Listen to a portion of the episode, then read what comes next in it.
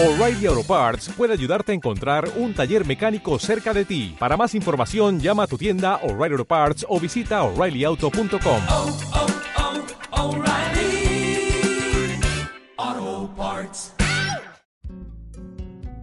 Hay personajes que son amores, que al vivirlos se quedan en nuestra voz y en nuestro cuerpo. Esos que logran hacer llorar y reír escandalosamente. O quizás aquellos en los que nadie se fija, pero que a los actores y actrices nos atrapan para siempre.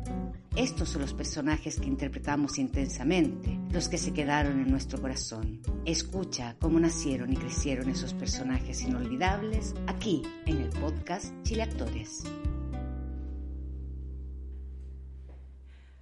Bueno, cuando hice Alita Munategui, viuda de Achondo, eh, me cambió la vida, no, no mi vida en serio, la vida profunda mía no, pero la vida de, de relaciones con la gente de la calle, eh, con, con la gente de los canales tampoco siempre he sido igual, pero ¿de dónde? Lo que sí me cambió es que me subieron un poco el sueldo, no mucho, no mucho, o sea, nunca tuve un sueldo muy, muy maravilloso, ni mucho menos, ninguna mujer, yo creo. Bueno, si lo ha tenido, ha sido siempre la mitad de lo que ganan los, los hombres, la mitad. Y yo de la mitad, un cuarto, mm, ni siquiera, un 20% de lo, pongámoslo así, un 20% de lo que ganan los hombres eh, primeros actores de teleserie. Me subieron el sueldo después un poco, ¿no? Durante Lita. Pasó porque, no sé, yo empecé a leerla también en las mesas de lectura, empecé a leerla y dije, no voy a hablar, no voy a hacerla con mi voz, a ratos sí, pero otras ratos, que las pelucas, las pitucas siempre habla con una cosa como que en la garganta se le, se le, se le no, sé, como que no pueden hablar bien. ¿No es cierto? Entonces, como que entonces yo dije, voy a hablar así, pero después cuando me, a veces voy a hablar bien así también, bien abajo.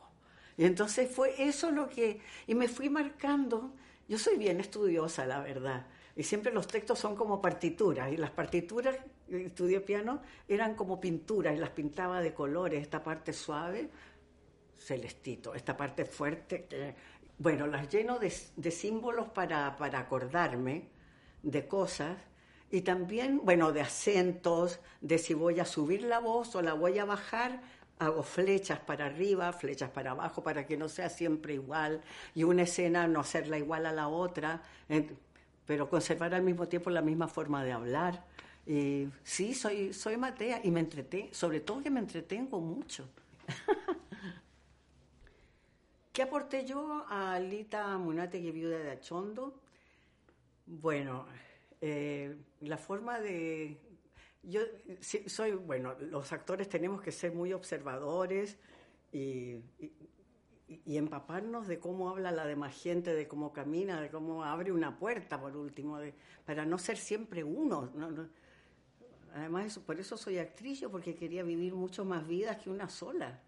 O vivir 80 años como tengo ahora, 81, casi 82, me parece muy poco, entonces quería ser elegí la profesión de actriz por vivir más vidas y caminar de otra manera y hablar de otra manera y vivir experiencias de otra manera. Y aparte de las que viví eh, realmente he vivido todas las de ficción. Bueno y entonces qué aporté aporté esa forma de hablar que, que como así como como que no, no se deciden como que la, siempre tienen algo en la, en la garganta.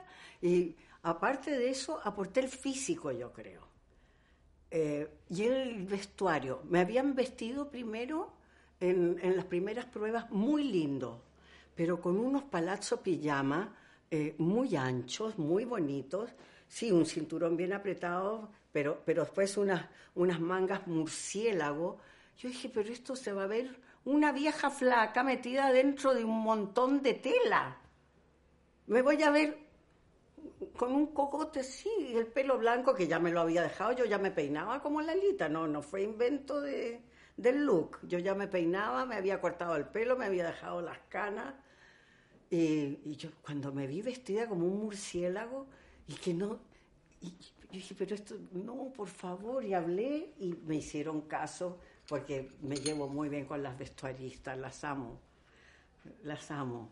Y le dije, chiquillas, no, yo quiero vestirme con que se note que soy flaca, delgada, no, que soy chica, no importa, ponme así los tacos para verme un poco más alta y con chaquetitas así como lo que uso, Chanel, pantalón ajustado, tacazos así, faldas hasta aquí, no minis por supuesto, pero luciendo pierna, todo.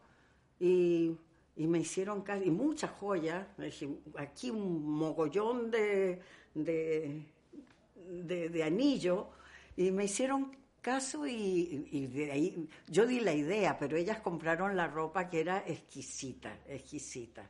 Puse algunos pañuelos míos, también unos Hermés, de verdad que heredé de, de la abuela de María José, unos pañuelos Hermés que valen como 400, 500 mil pesos, así. pero que fueron heredados, por supuesto, no, jamás me gastaría esa plata yo solo en un pasaje de avión. Bueno, eh, ¿qué más aporté? El sentido del humor, creo. Yo metía, eh, empecé a meter varios chistes, pero hablé con Rodrigo Bastidas y Nena Muñoz que la escribieron, que hasta el día de hoy estoy agradecidísima de ellos porque realmente me dieron también la libertad de, no, tú métele porque tenemos el mismo sentido del humor. Tú, Gaby, tú, es, es tuyo el- el papel.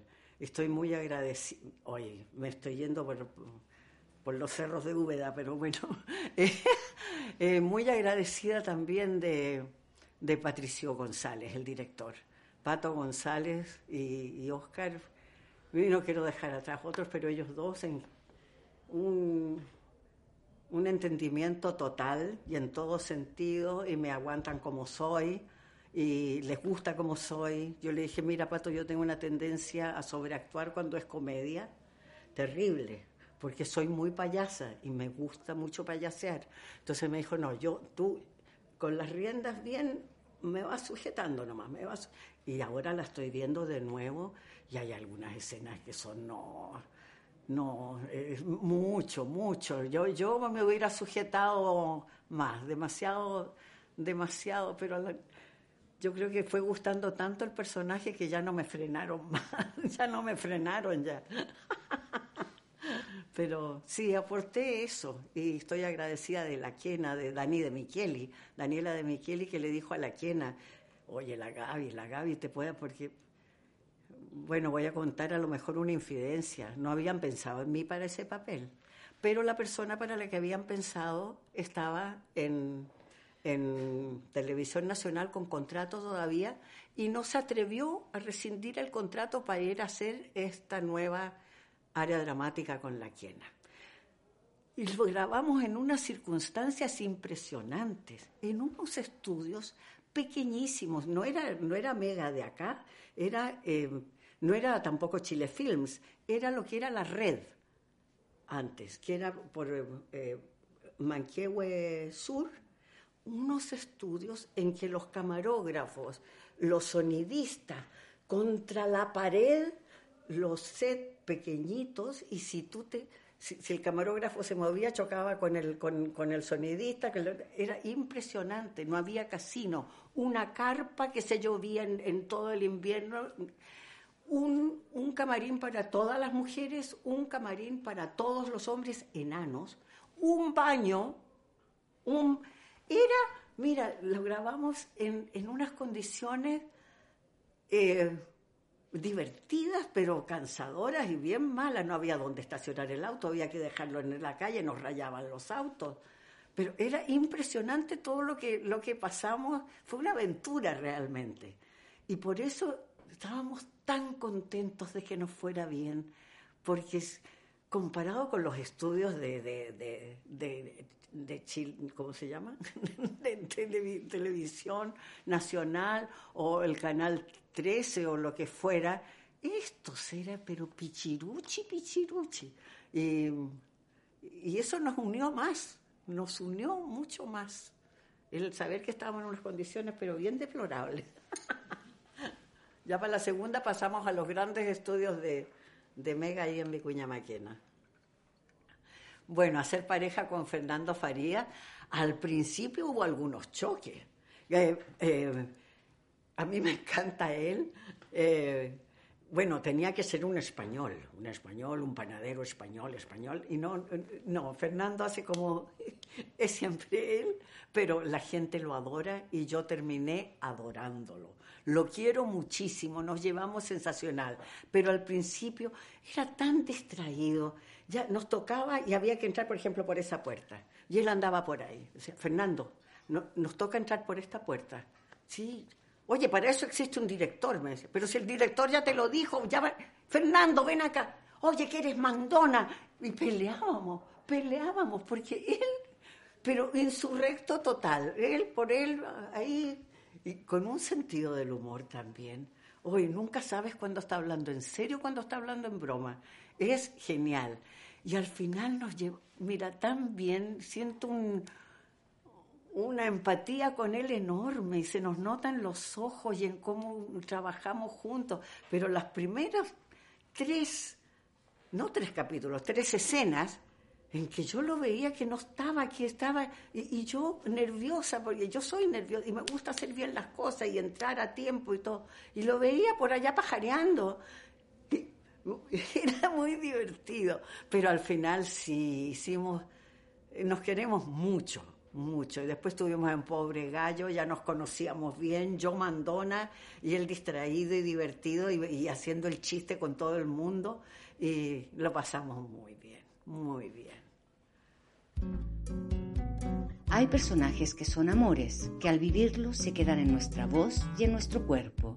Esos que logran hacer llorar y reír escandalosamente. O quizás aquellos en los que nadie se fija, pero que a los actores y actrices nos atrapan para siempre. Estos son los personajes que interpretamos intensamente, los que se quedaron en nuestro corazón. Escucha cómo nacieron y crecieron esos personajes inolvidables aquí en el podcast Chile Actores.